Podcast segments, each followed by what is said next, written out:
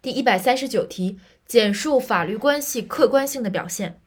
法律关系客观性的表现呢，主要有三大点。第一，任何法律关系都根源于一定的社会，都根源于一定的经济关系，反映一定经济关系的要求，强调经济关系。第二，法律关系作为一种社会一定社会关系的特殊形式，除了受经济关系的制约外，还受其他社会关系的制约。反映一定社会关系的性质、内容和发展规律的要求。第二，作为一种特社会关系的特殊形式，受其制约。社会关系。第三，从法律关系本身来看，其一经形成就作为一种社会法律现象而存在，并对一定社会关系发生影响。第三点是从法律关系本身来看，它强调的是它形成就会成为一种社会法律现象，并对一定社会关系发生影响。所以一受经济关系制约，二。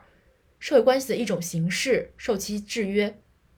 三，从其法律关系本身来看，它会成为一种社会法律现象，然后影响社会关系。